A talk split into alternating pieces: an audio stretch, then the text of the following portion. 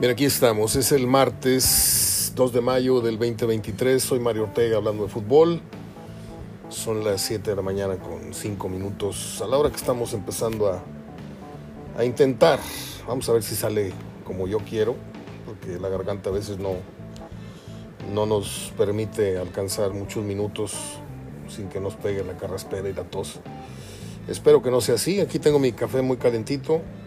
Café negro con una de de Canderel. Eh, hoy voy yo solo, mañana regresa Gerardo con nosotros y estoy, en el transcurso del día estoy eh, tramitando un par de entrevistas como las que hemos venido proyectando por motivo del aniversario 40 de Hablando de Fútbol y un servidor. No les digo los nombres para no quemar esas posibilidades, pero pues son entrevistas que, que a ustedes pueden llegar a, a interesar porque son de comunicadores y son de celebridades que tienen que ver con, con el periodismo, con el micrófono, con el fútbol y con otras áreas del espectáculo, el cine, la música. Bueno, pues uh, tengo muchas cosas que, que, decirles, a pesar de que es martes. Usted ya sabe que yo los martes los tengo medio, medio odiados. Eh, tengo una cantidad breve de efemérides. No sé si usted guste que empiece con las efemérides o las dejamos para el final. Parece que los oigo. No, no, a las efemérides al final. Muy bien. Eh, finalmente no se movieron eh, de lugar los equipos de la fecha 16 a la 17. Terminaron los 10 primeros lugares como arrancaron la jornada última es decir, Monterrey, América, Guadalajara, Toluca terminaron 1, 2, 3 y 4. Pachuca, León, Tigres y Cruz Azul 5, 6, 7 y 8. Y los que terminaron noveno y décimo fueron Atlas y Querétaro. Vamos a suponer, sin conceder, como dijo el otro, que por única o por extraña razón se dé la lógica en, el repechaje y avancen efectivamente Pachuca, León, Tigres y Cruz Azul, ¿no? Ya quedamos, acordamos que, son muy favoritos eh, Pachuca, León, Tigres y que el volado estaría entre Cruz Azul y Atlas. Eso, eso fue lo que acordamos o lo que comentamos con Gerardo Gutiérrez el pasado lunes. De darse esto, vamos a empezar a lucubrar, vamos a empezar a, hacer nuestras propias proyecciones, ¿no? Como se lo propuso Gerardo hacia el final del programa de lunes. Entonces el 1 iría con el 8. Entonces Monterrey iría con Cruz Azul o con el Atlas, ¿sí? Luego el América iría con los Tigres, en el entendido de que Tigres pase por, por sobre Puebla, ¿no? Luego el Guadalajara 3 iría con el León y el 4 contra el 5 sería Toluca y Pachuca. ¿Cómo estaría la cosa? Yo pienso que Monterrey debe de avanzar sobre Cruz Azul.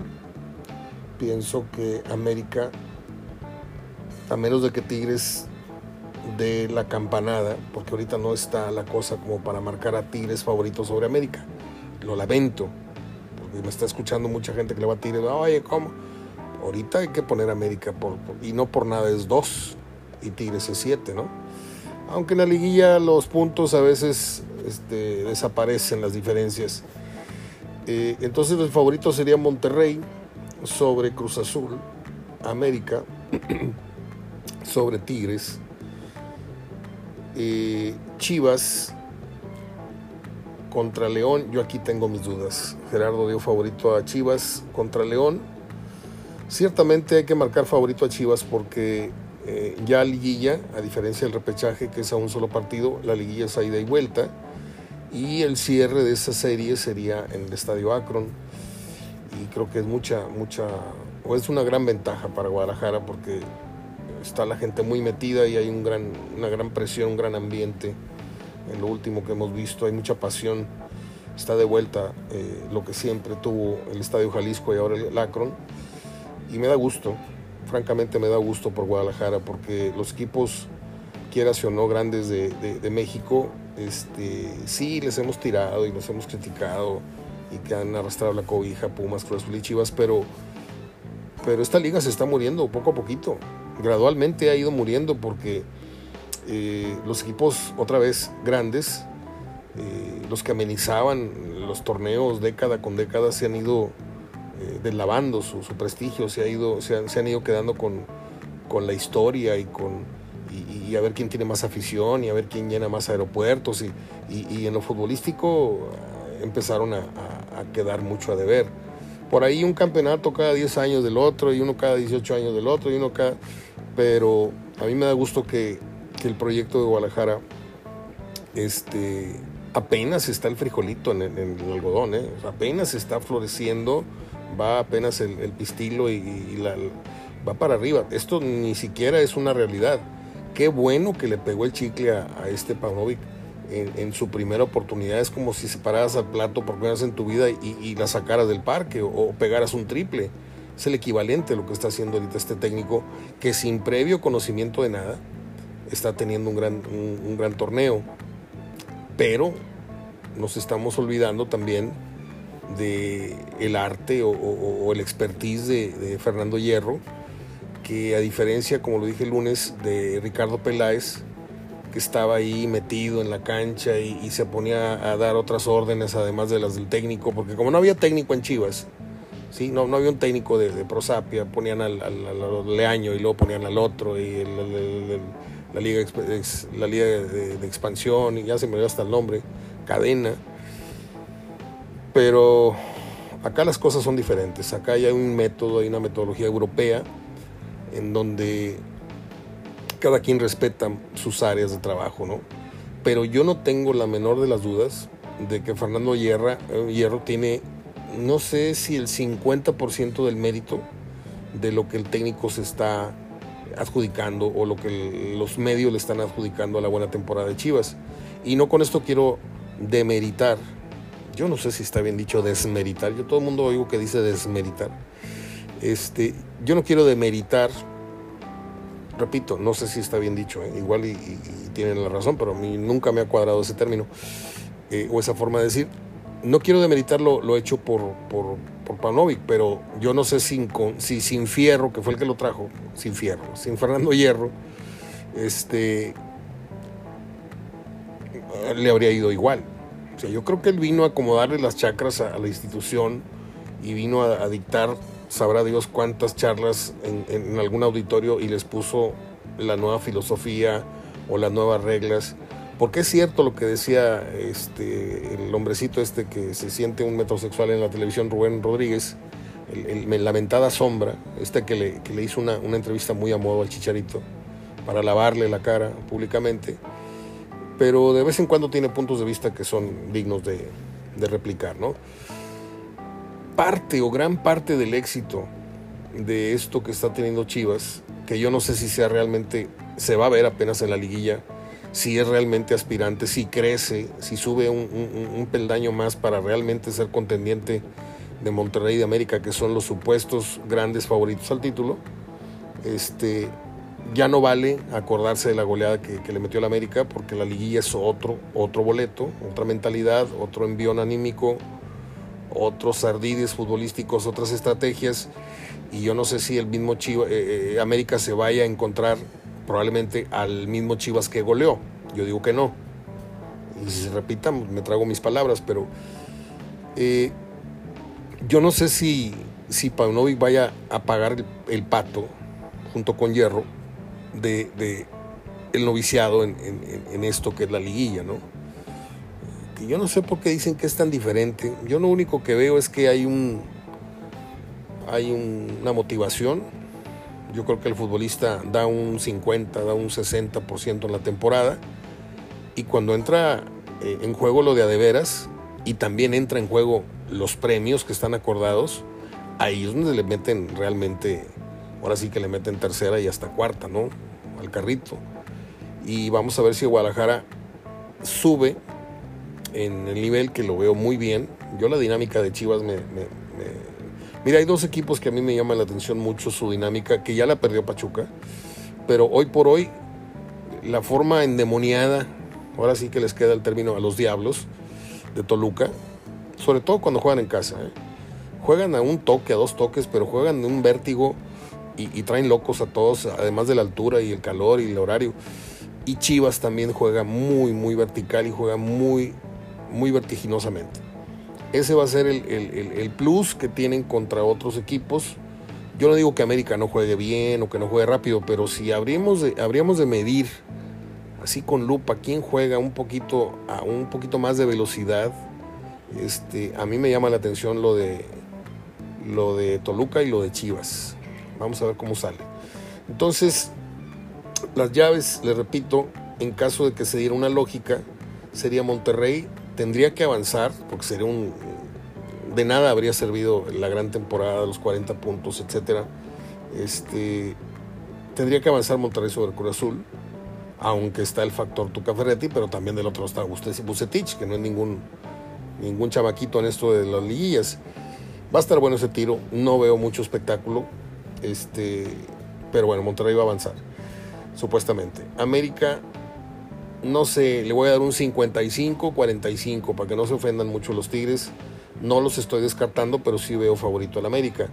Guadalajara y León. Ahí yo creo que si León vuelve a tocar los picos más altos que le vimos, eh, incluso en, el, en la vuelta, no se diga en casa, en la ida tiene que ganarle a Chivas y mire que todavía ni se juega la liguilla, estamos hablando de que apenas va a jugarse el repechaje, pero estamos jugando a que ya sabemos los resultados del repechaje, ¿eh? conste. Que no se nos olvide, para que no van a decir, oye, güey, pues ¿qué traes? Y apenas, por si usted llegó tarde al programa. Es que no creo. Eh, yo veo parejón esta serie, aunque dimos muy favorito, o Gerardo dio favorito a Chivas, yo también lo doy como favorito, pero por el solo hecho de que la vuelta es en casa. Pero ¿qué tal si León le pega una desconocida en la ida a Chivas, este, ya no sería tan favorito en la vuelta. Estamos especulando, ¿no? A ver, tírala ya. ¿A quién le vas entre Guadalajara y León? Voy con Guadalajara. ¿sí? Y en el Toluca Pachuca, pues Pachuca lo dijimos desde, desde antes. Si le quitas este, una bujía o le, o le cambias una rueda y le pones una patito, una rueda de esas chiquitas que a veces le pone refacción. Se descuadró el, equipo de Pachuca sin su goleador Nico Ibáñez, que aquí vino a ganar mucho dinero y a perder muchísimo, muchísimo nivel, muchísima actualidad. Me da mucha, mucha pena. Pero bueno, pues, le, timbra, le timbra la caja registradora cada quincena con la millonada que gana. Porque Nico Ibáñez no vino aquí ganando menos de 4 o 5 millones de pesos, ¿eh? 4 millones más o menos. Este, pero pues lo, sacaron totalmente de la foto, de los reflectores. O sea, creo que Pachuca, otra vez, tocando sus, picos más altos, eh, Toluca es mejor equipo que, eh, que Pachuca. Pero la liguilla, otra vez, la liguilla es un túnel, como siempre tengo 30 años escribiendo esta frase. Para mí, la liguilla es un túnel que vas pasando caminando, en el cual hay varias cáscaras de plátano y pues si la pisas, te vas, te caes. Como dice Tuca, no se vayan a caer. Entonces, avanzarían Monterrey, América, Guadalajara y Toluca. Ahí estaría el cuello de botella para Monterrey, el primero de los dos problemas que tendría. Porque yo creo que Toluca sería una gran amenaza, una gran amenaza para Monterrey. Lo estoy diciendo hoy, 2 de mayo, ¿eh? Y se jugaría el clásico nacional entre América y Guadalajara como 2 y 3 que avanzaron. Y pues ahí el tiro sería de mucho orgullo, de mucha estamina, de mucho músculo. Y el tiro yo lo veo muy parejo, muy muy parejo cerrando América en, su estadio, pero pues eso qué más da, si Chivas mete 20, 30 mil personas en, cualquier estadio que, que juegan en México, sobre todo cuando son finales, este, si no, pregúntale al Cruz Azul. Cuando jugaba en el Azul, el Estadio Azul, me tocó una vez estar en un Chivas Cruz Azul. Andaba no sé qué haciendo yo en México. Eh, no sabes. Este. No, sí, sí me acuerdo. Y. Y mí me, asombré porque pareció que estaba yo en el Estadio Las Chivas. Y era un Cruz Azul, Guadalajara, en el Estadio Azul. Entonces va a estar muy interesante porque el camino de Monterrey al título tendría que encontrarse forzosamente, creo yo, creo yo, que le vienen en camino Toluca y América. Toluca en la semifinal y América en la final. Ese es mi pronóstico. Mi pronóstico. Ahora, todo esto se puede caer si desde el repechaje, si desde el repechaje se dan algunas sorpresas. ¿Cuál sería la sorpresa? Pues que Monterrey cayera con Cruz Azul, que el América perdiera con los Tigres, que el Guadalajara fuera superado por el León. Todo esto puede pasar, ¿eh? pero en menor porcentaje. Ayer estaba viendo una gráfica en ESPN. Déjeme tomar el café, porque ya empecé a, a sentir que la garganta se me irritó. Como está ardiendo, se me vuelve a resetear la garganta muy padre. Este. Estaba viendo una gráfica de ESPN, no le alcancé a tomar la foto para recordar con exactitud los, los porcentajes, pero Monterrey tenía un 34% de posibilidad de ser campeón, y luego venía el América con un veintitantos, y, luego ya los demás con muy poquito, ¿no? Eh, yo sí tengo mucha curiosidad por si se da la maldición del, del superlíder o del líder. Como ya les dije, ya no se debe utilizar el, el término superlíder. Ahora simplemente es líder. Y ni siquiera general. Porque es una sola tabla. Antes eh, había cuatro, cuatro grupos, había líder de grupo y había un líder general o superlíder. Muy bien. Ahí está más o menos lo que les quería yo eh, comentar tengo muchísima eh, información de Gerardo Gutiérrez de su página Goles y Cifras, de la cual estoy autorizado a, dar uso y a, promover. Para que no vayan a decir, ah, ese güey nada más habla de todo lo que publica Gerardo. Pues porque es colaborador, nada más por eso y porque es mi amigo.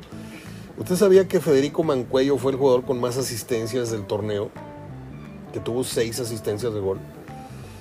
Que me siguen pareciendo muy pocas, pero pues es la miseria del fútbol mexicano. Eh, ahorita le voy a decir por qué digo miserias. No, no estoy atacando al jugador precisamente a Mancuello. Seis asistencias. Pero lo que me sorprende es el bajísimo perfil de este jugador. Y resultó ser el mejor pasador o el mejor asistidor del torneo con seis. Otra vez, Federico Mancuello por encima de Meneses, por encima del Maxi, por encima de este, por encima de los caros. ¿sí? Luego, esta es la cuarta ocasión que el América es la mejor ofensiva en la fase regular de un torneo corto. Habría sido eh, el máximo goleador en el clausura 2005, en el 2011, en el 2018, en Guardianes 2020, en Guardianes 2021, Apertura 20, 2022 y Clausura 2023. Cuarta ocasión que es la mejor ofensiva la América. Y luego acá está la tabla general por si usted no recuerda, Monterrey hizo 40 puntos, América 34, Chivas 34, fíjese nada más, ¿eh? fíjese nada más. Guadalajara hizo las mismas unidades que el América. Y yo, mis respetos, yo no, yo no tiro la piedra, respondo la mano. Yo era uno de esos que pensaba que Chivas, si entraba en octavo, se iba de rodillas a la, la, la villa, ¿no? Y Ahora entra el morbo, necesariamente entra el, entra el morbo, como diciendo, a ver, a ver si en el torneo que sigue repiten.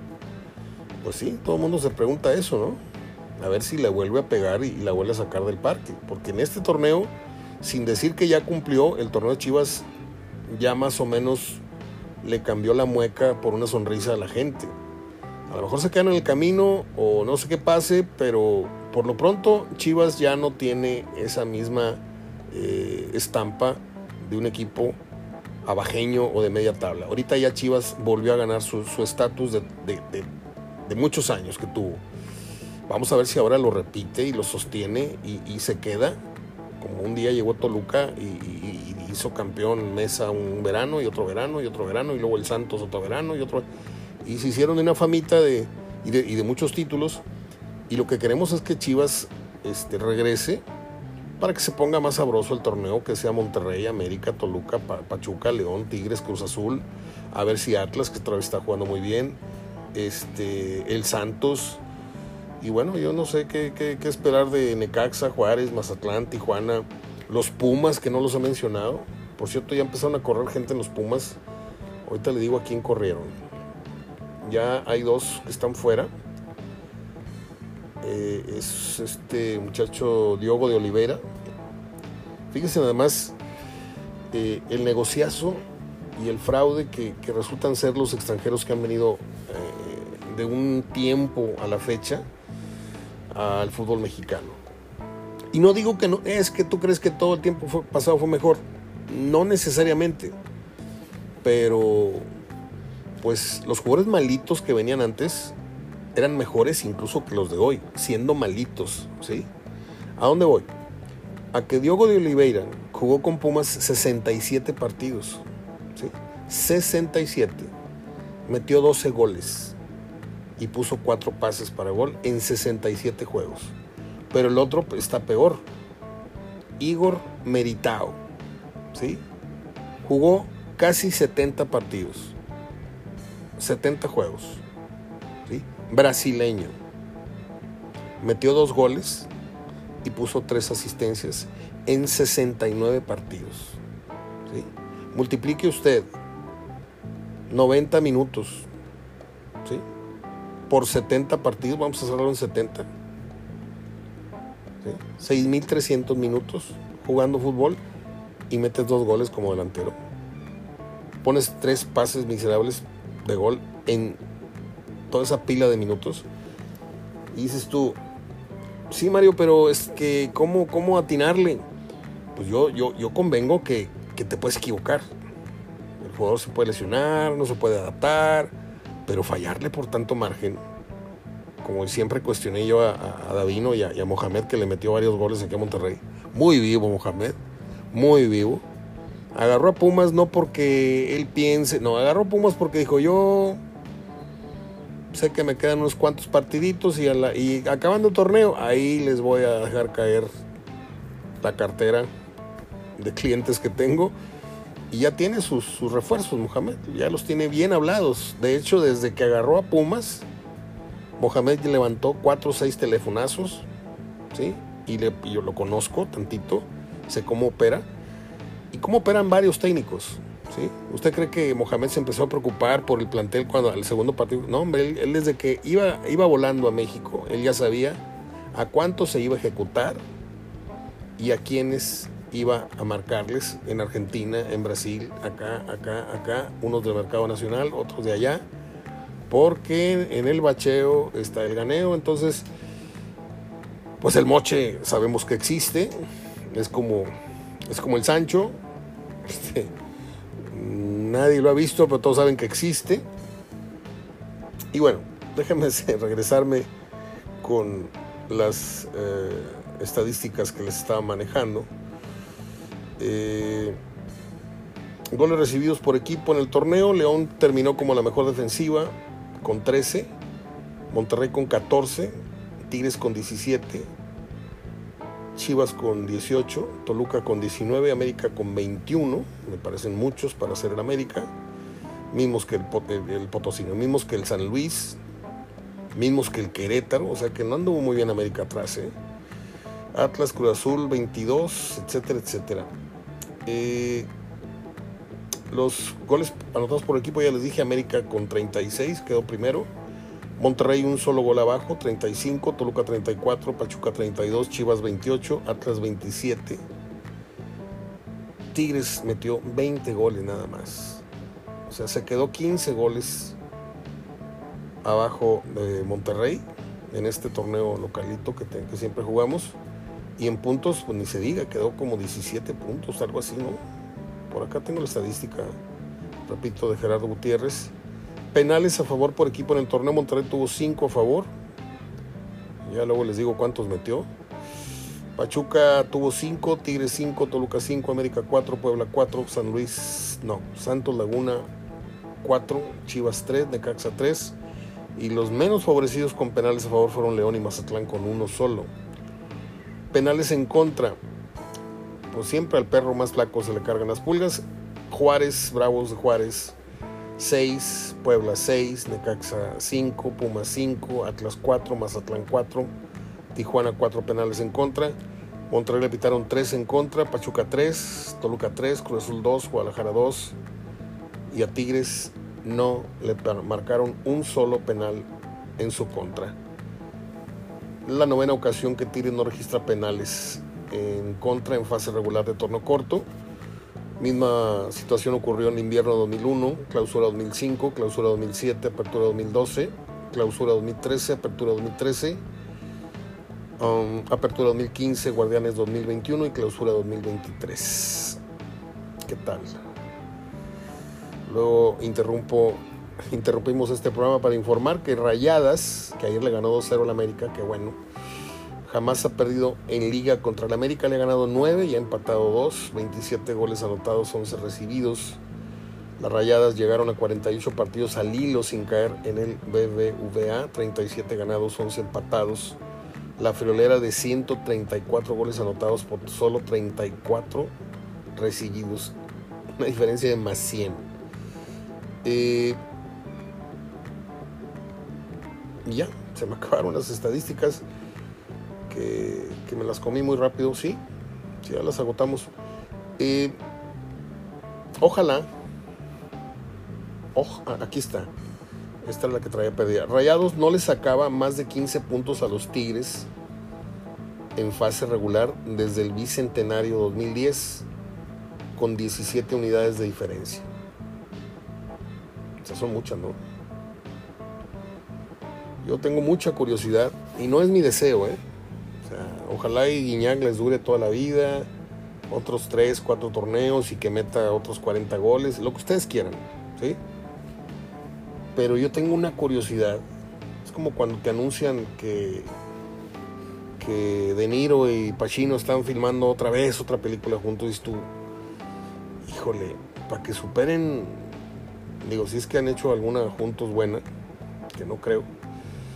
Oye, el padrino, el padrino lo firmaron por, por separado, para su mayor información. Y luego hicieron eh, Fuego contra Fuego, que fue muy buena, pero fue muy medianita de calidad, comparado con lo que ellos son. Y luego hicieron otra de unos detectives que nadie oyó, y luego hicieron esta, esta última con, con no muy buenos eh, comentarios. ¿cómo se llamó? The Irish, irlandés, algo así. Yo me dormí y la tuve que ver al día siguiente. Yo nunca me he dormido en una película y, la estaba viendo en la computadora y me dormí. Eh, ¿A dónde iba con este comentario? A que así como tengo esta curiosidad, cuando vienen segundas partes, yo quiero saber cuál es la continuación después de la era Guiñac.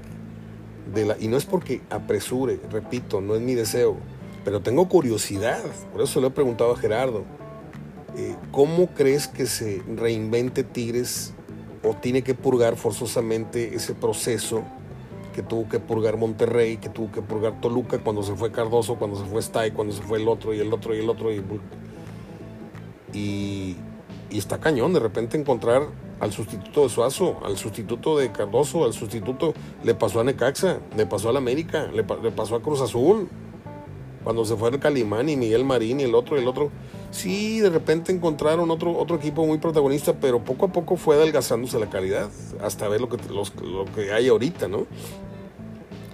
Yo tengo mucha curiosidad por...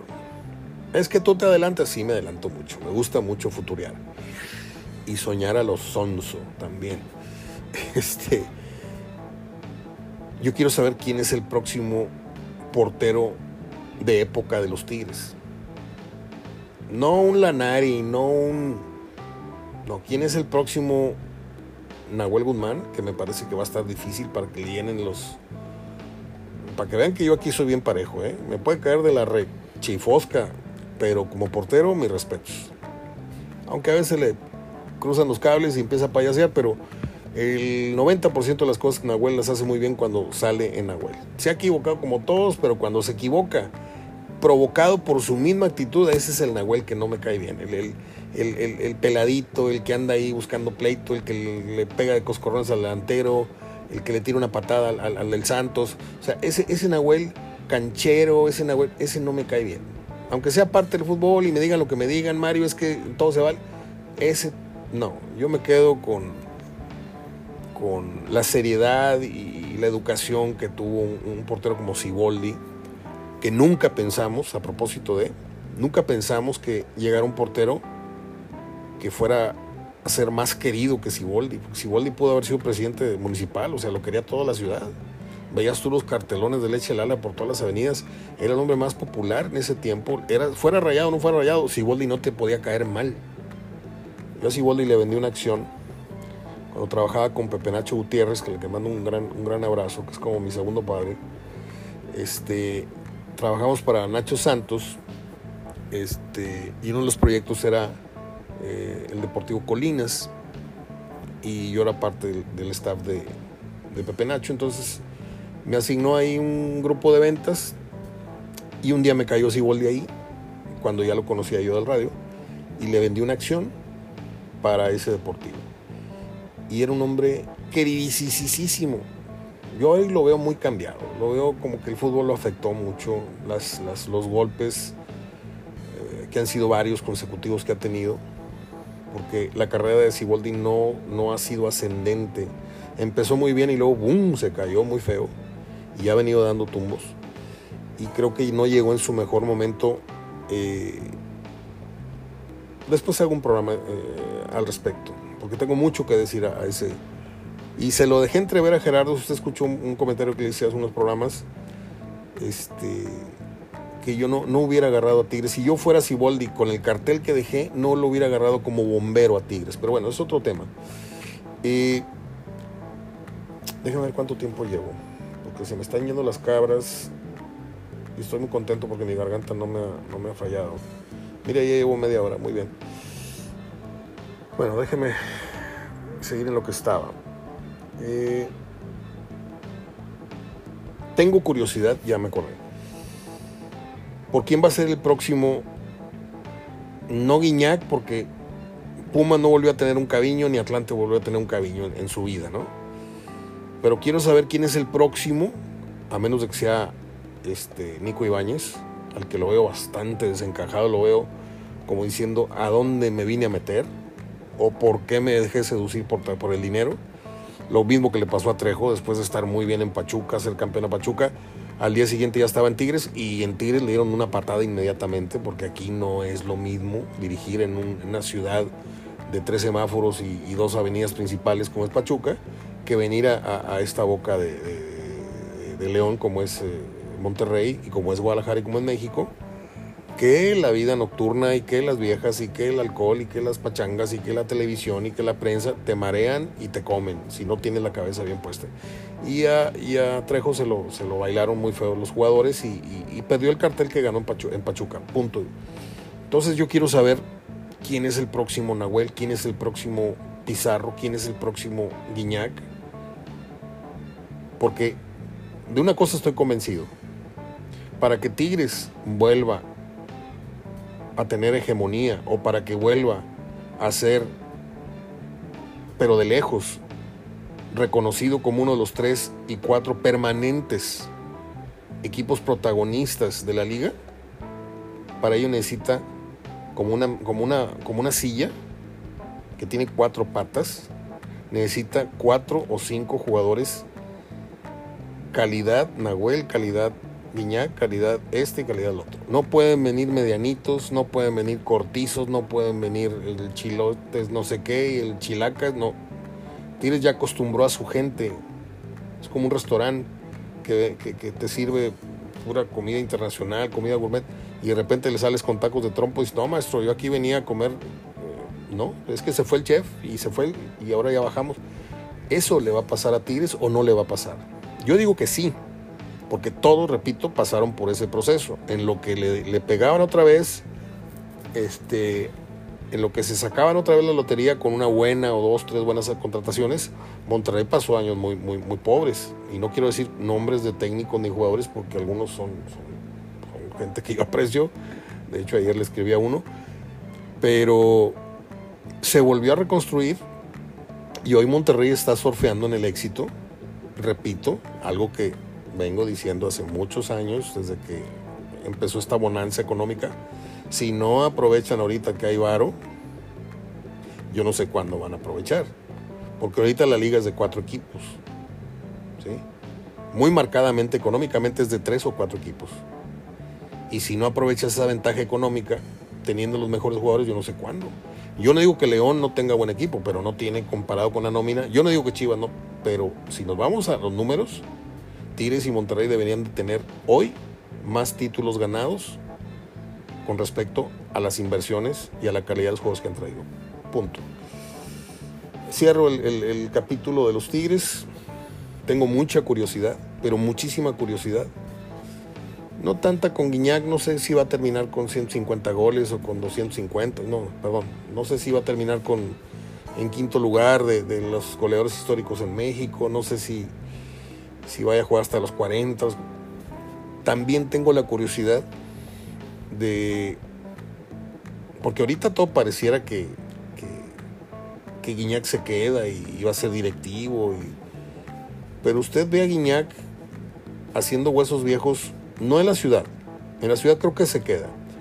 Y por, por lo que sé va, va, a tener su escuelita y va a abrir otros negocios que tienen en curso eh, los proyectos de hace, no sé, es historia de gente que trabaja muy cerca con él. Desde hace cinco años ya está proyectando varias escuelas y varias situaciones. Este, tiene buenas intenciones, pero yo hablo del Guiñac directivo. ¿Dónde lo ve usted? ¿En la presidencia? lo ve como director deportivo, lo ve como el que corre a Europa y trae dos, tres jugadores como lo ha hecho y no le han salido. Esa es otra de mis grandes incógnitas, de mis grandes dudas, ¿sí? Pero bueno, voy a dejar ahí mi bola de cristal, que les da risa a algunos, pero pues, yo aquí hablo transparentemente y les digo cuáles son mis curiosidades, ¿no? Mis inquietudes. Y a ver si nos toca, ¿eh? porque falta que lleguemos a esos, a esos años que están por venir. Así es la cosa. Bueno, ¿qué más tengo en la agenda? Porcentaje de victorias en fase regular en torneo corto. Monterrey empató el porcentaje más alto de victorias obtenido por Cruz Azul en el Guardianes 2021. En el porcentaje de León del 2019 y el porcentaje de Toluca en el verano 2000. Monterrey, al igual que esos tres, ha conseguido un altísimo porcentaje de victorias que fue de 76,47%. Ojalá y no les pase la, maldición esta que, que, tuvo Mohamed, que hicieron un torneo casi perfecto, primer lugar en esto y en el otro y el otro y el otro y el otro, y el día de la final el Conejo Pérez les embarró el pastel en la cara. El porcentaje de derrotas más alto en fase regular en un torneo corto, pero por lejos se lo lleva el Mazatlán, que tuvo un porcentaje altísimo de 82,35% de derrotas. Antes el Veracruz con un 76% en el clausura 2019. Antes el Querétaro con un 73%, casi 74% en la apertura 2003 y otro porcentaje muy bajo lo tuvo el equipo de Tecos con el 73.68% en el clausura 2003 le dije ahorita que dije Tecos me acordé de aquella final entre Tecos y ¿quién? Santos y ya lo platiqué algún día me llevé el negro Esquivel eh, para que comentara la, final conmigo. Para, estábamos para Núcleo Radio Monterrey. Y no sabe qué bien la pasamos en Guadalajara. No puedo contar detalles porque, pues sí, fuimos muy sinvergüenzas dos, tres días, pero estuvo muy, muy padre. Jugadores con más de siete goles. Bueno, me da mucho gusto por Henry Martin. Este es un, un, tema que no había tocado, ya hablando muy en serio. Este, Henry Martin, yo lo volteaba a ver y se me hacía un jugador, una papa sin sal. ¿sí? Un jugador correlón, un jugador. Estoy hablando del Henry Martin de Cholos. ¿sí? Cuando yo veo a Henry Martin con la del América, dije yo, madre santa, o sea, he visto a cualquiera ponérsela del América, un jugador del Irapuerto, un greñudo que. Y el otro, y el otro, y, y el Torito Silva, y no sé quién. Dije, cualquiera se pone pero este chavo, ¿qué le vieron?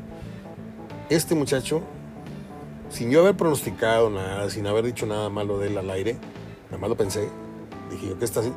Pero en mi, en mi fuero interno me cayó la boca y me puso una gran, una gran lección, un gran ejemplo de lo que es eh, el sentido estricto de la superación. ¿sí? Ahora, hay mucha gente que dice que no veíamos al Martin en, su real dimensión porque traía un problema muy fuerte, un problema muy delicado.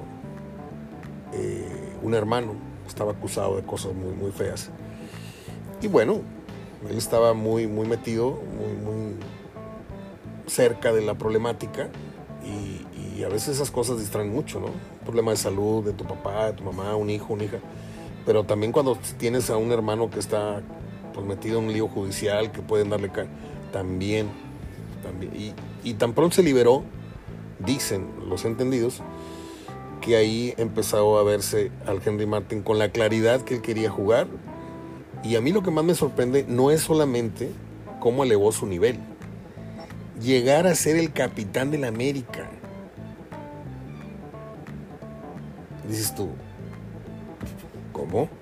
Henry Martin, capitán de la América, pues sí, me guste o no, me cuadre o no, porque yo volteo para atrás y veo a, Alfredo Tena y veo a Carlos Reynoso y veo, veo figurones, digo yo, entonces tengo que entender que Henry Martin ya es figurón.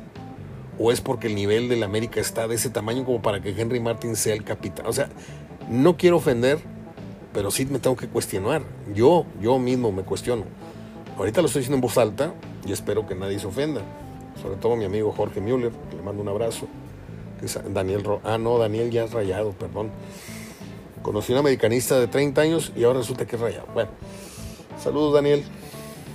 Eh, ¿Qué más? Yo creo que ya di todas las estadísticas que me hizo favor Gerardo de pasarme. Y si mal no estoy, puedo pasar entonces al tema de las efemérides, que son muy poquitas, muy, muy breves, si usted me lo permite. A ver. Además, deme, un segundito porque esta, esta cosa, aquí está. Bueno, vamos a empezar con el año de 1903 en donde nace el actor y cantante estadounidense Bing Crosby. Gana el Oscar por Going My Way. Bing Crosby es un clásico en los Estados Unidos, ¿eh? No sé con quién compararlo acá. Este, pero yo recuerdo cuando era muy, muy niño, cuatro, cinco, seis años, mi papá siempre fue de un gusto muy, muy refinado en la música, y perdón que lo diga, pero le gustaba oír a Bing Crosby, le gustaba oír a Frank Sinatra, hasta Dean Martin, a Perry Como, a Henry Mancini, a Cole Porter, y, yo de chiquillo oía esa música. Pero muere mi padre y me pongo a, bueno, no, no, no, no, no es el tema de que muera. Yo ya sabía que él tenía un disco de Bing Crosby y es un disco navideño y es un disco muy, muy tocado en los Estados Unidos cuando estas fechas eh, decembrinas se vienen. Eh, Bing Crosby fallece en 1977. En el 36, 1936, nace la actriz argentina Norma Alejandro, protagonista de la película La historia oficial. Déjeme nada más confirmar una cosa. Bueno, ahorita me regreso con Norma Alejandro. En el 61, 1961, nació el cineasta británico Stephen Dalbury. Este señor, para los que les gusta el buen cine, dirigió una película realmente memorable y hermosa que se llamó Billy Elliot. ¿Se acuerda usted de Billy Elliot? La película de este, este niño que no me acuerdo si era irlandés o era, pero eh, era un niño con tendencia al baile, ¿sí? Estoy tratando de recordar el nombre del actor, que ya se hizo hombrecito y luego salió soldado. Él se llamaba Jimmy... Ah, Campana, sí, Jimmy Bell. Él debe tener en este momento, pues, 37 años, ya está grande, eh, pero lo conocimos de, muy jovencito. Eh, Estoy tratando de recordar la fecha de la película. Me acuerdo que yo vi Billy Elliot y vi la otra de Geoffrey Rush, que es la del, eh, la del pianista. Se llamaba Claro Oscuro, Claro no me acuerdo. Pero si usted no vio Billy Elliot, créame que no le estoy, no lo estoy mandando al matadero ni nada por el estilo. Es una gran película. Este, y tiene que ver con este director que estábamos recordando, que es Stephen Daldry, director, director de Billy Elliot. Bueno, en 1972 nace el luchador y actor estadounidense Dwayne Johnson, conocido como La Roca, que jugó en los Tigres. No, no es cierto. Había un delantero igualito, ¿no? No sé dónde. Aquí le han metido cada hora los Tigres y los Rayados. Han sido muy sinvergüenzas los, las pasadas administraciones. La Puente y Borja se, se, se, hincharon de dinero trayendo jugadores tan malos. No me acuerdo si ellos fueron, pero en su gestión, en la gestión de estos dos eh, eh, ilustres en todas partes, menos aquí, porque aquí fue donde hizo la chapuza Borja, en fin. Este, bueno, ya me voy a dejar de críticas mmm, fuera de lugar. Dwayne Johnson, híjole, voy a confesar algo muy penoso. He visto como cuatro películas de, de, Dwayne Johnson.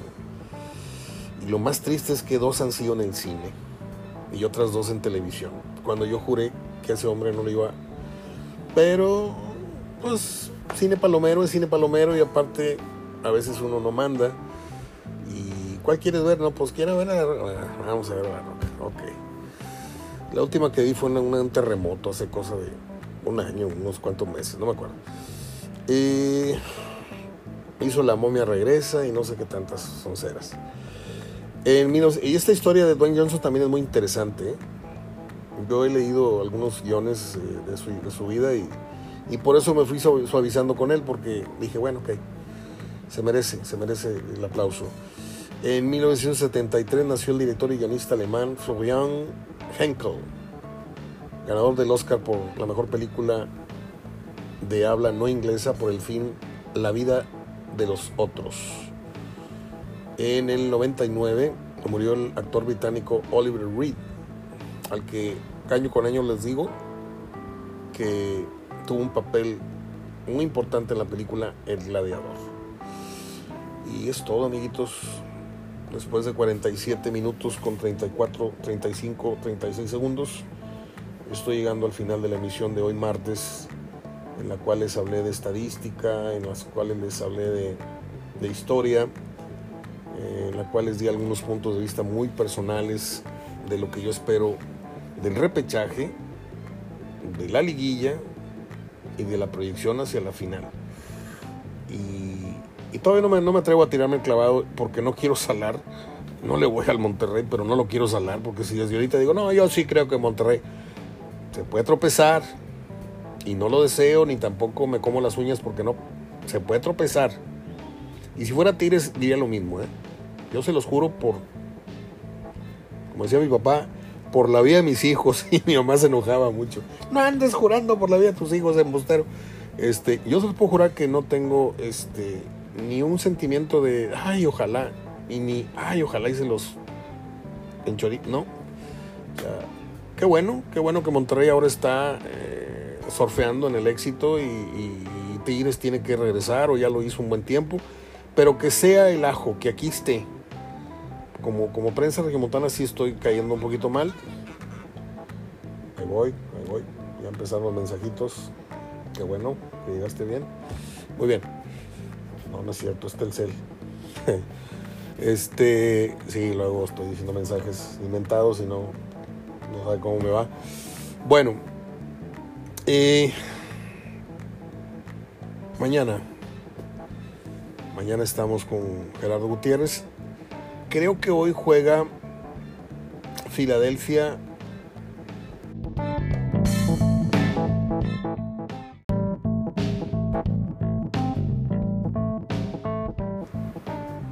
Les decía antes de ser cortado abruptamente por el sistema que tenía la sensación de que hoy, y sí, hoy se juega la vuelta de el Filadelfia contra el equipo de Carlos Vela, Los Ángeles, y de ahí sale el rival que enfrentará al ganador de la serie León con Tigres. Que queremos, yo quiero que sea el equipo de Carlos Vela. Este, ese caso raro de Vela, ¿no? Un muchacho con grandes facultades que cuando te habla de fútbol parece que te está hablando de su mujer, o sea, todo fastidiado, todo harto. No, sí, la verdad, no, yo. Y lo ves más en la duela de los Lakers que en cualquier otro estadio de fútbol, o sea, le encanta el básquetbol. Este, de Cancún, el muchacho lo conocí muy jovencito. A él y a su hermano los conocí hace como 15 años. En un, en un, precisamente en un entrenamiento de Monterrey. Yo iba a cubrir la, la pretemporada. Tenía un, tengo, no tenía, perdón, perdón, perdón, tengo un casi hermano allá en Cancún. Entonces yo me iba un mes, 15 días, y aprovechaba esas fechas para trabajar desde allá, escribir desde allá, grabar desde allá, y me iba a las pretemporadas de Tigres y Rayados. Y un día jugaron algo, tuvieron que ver algo, y ahí andaba este, Carlos Vela, apenas andaba, no era ni conocido pues. Entonces juega hoy, y el Tigres León se juega mañana en la noche. Muy bien.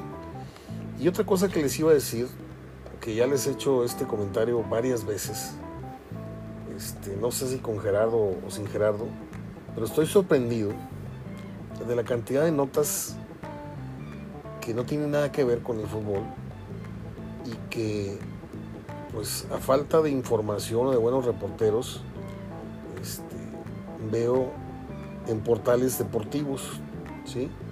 Que si la esposa Dani Alves, que si la corrieron de, de la casa, que porque no la pagaron la renta, que si la corrieron de la discoteca, que que Pilar Rubio asegura que su relación con Sergio Ramos sigue fuerte.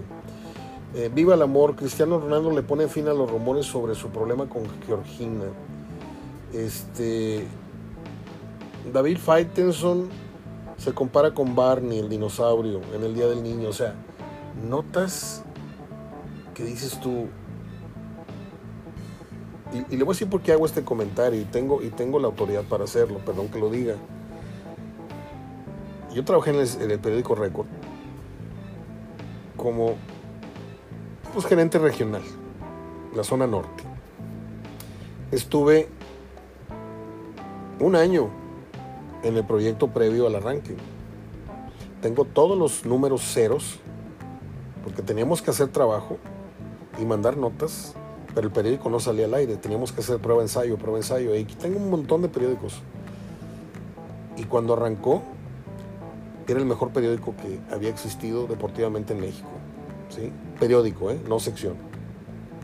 Porque la sección del norte esa es la mamá de todas las secciones deportivas del periódico que usted me diga. El esto, el otro, el otro.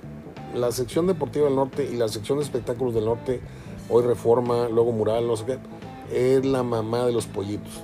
Pero cuando empezó Récord, yo tuve que ir a varios cursos y a varias este, sesiones de, no sé cómo se llama esto, te van entrenando, ¿no?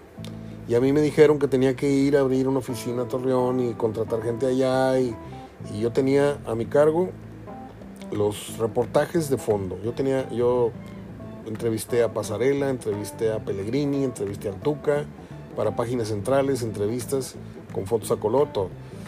Y era, y le voy a decir la verdad, yo, este, le dirán misa a terceras personas, pero yo aventé el arpa ahí porque, eh, para empezar, puros jovencitos, chamaquitos que podrían ser mis hijos, ¿sí? muchachitos de 25, 27, 20, no sé qué, yo tengo 62 años casi. Y entrando, entrando te daban un radio. Y tú tenías que traer tu radio hasta, hasta en el baño, ¿no? No podías ir al trono porque tenías que tener el radio ahí por si te llamaban los señoritos. Y hay de ti si no contestabas. Oye, pues ¿qué te crees o qué? Tienes que tener el radio a la mano, mano. Oye, este, ejemplo, nada más ahí les doy un ejemplo estabas, y lo voy a decir así como es, ¿eh? estabas en el momento más sabroso y más íntimo con X persona, con tu pareja, y sonaba el radio. Déjalo, déjalo. Digo, no, es que tengo que Déjalo. Doce y media de la noche, una de la mañana, en conocido hotel. Y contestaba y me decían, ¿Sabes qué te encargamos mañana para antes de las 10 de la mañana? El teléfono de, de ¿cómo se llama? El directivo este del... Lo querían tempranito, a las 8 de la mañana. O sea, le digo, ¿y, quién crees tú, en tu sano juicio, tú quién crees que me va a levantar el teléfono a las 7 de la mañana para... Oiga, señor, buenos días, don Miguel Ángel, ¿no me puede pasar el teléfono del celular del Tuca? Pues que lo quieren entrevistar en México. O sea, ¿qué les pasa, chavos? No, es que no, no estás cumpliendo con los requisitos. Y le dije, no, lo que pasa es que ustedes no saben ni con quién están hablando, ni en qué ciudad están tratando de, imponer sus reglas. Le dije, aquí son otras. Eh, no había. Y me dejaron bien claro el día que me sacaron la tarjeta amarilla, me dijeron, ¿sabes qué? Este y este y este, que son tus jefes, te pueden, si ellos quieren, te pueden mandar un, un, se pueden mandar un mensaje de radio a las 2 de la mañana. Y a esa hora tienes que despertarte y tienes que contestar. Dije, que váyanse mucho a la fregada. Pero cuando ese periódico arrancó, traía todo el know-how, traía toda la, eh, estructura de, del diario Marca. Y hoy, yo no sé cuál periódico electrónico es más malo, si medio tiempo o récord. Soy Mario Ortega hablando de fútbol. Ahí les dejé mi rúbrica para que no vayan a pensar que ya le bajé de, de yemas. Sigo siendo el mismo. Y no me callo. No me callo nada. Mañana regreso ya más fuerte. Hoy me sentí muy bien. Si usted se dio cuenta, la garganta hoy no dio tanto problema. Estoy hablando a un tono mediano para no forzar las cuerdas pero ya me siento un poquito mejor, entonces el ánimo va para arriba. Claro que va para arriba. Espero que por muchos años. No. Eh, abrazo, hasta mañana. Cuídense mucho. Abrazo de gol.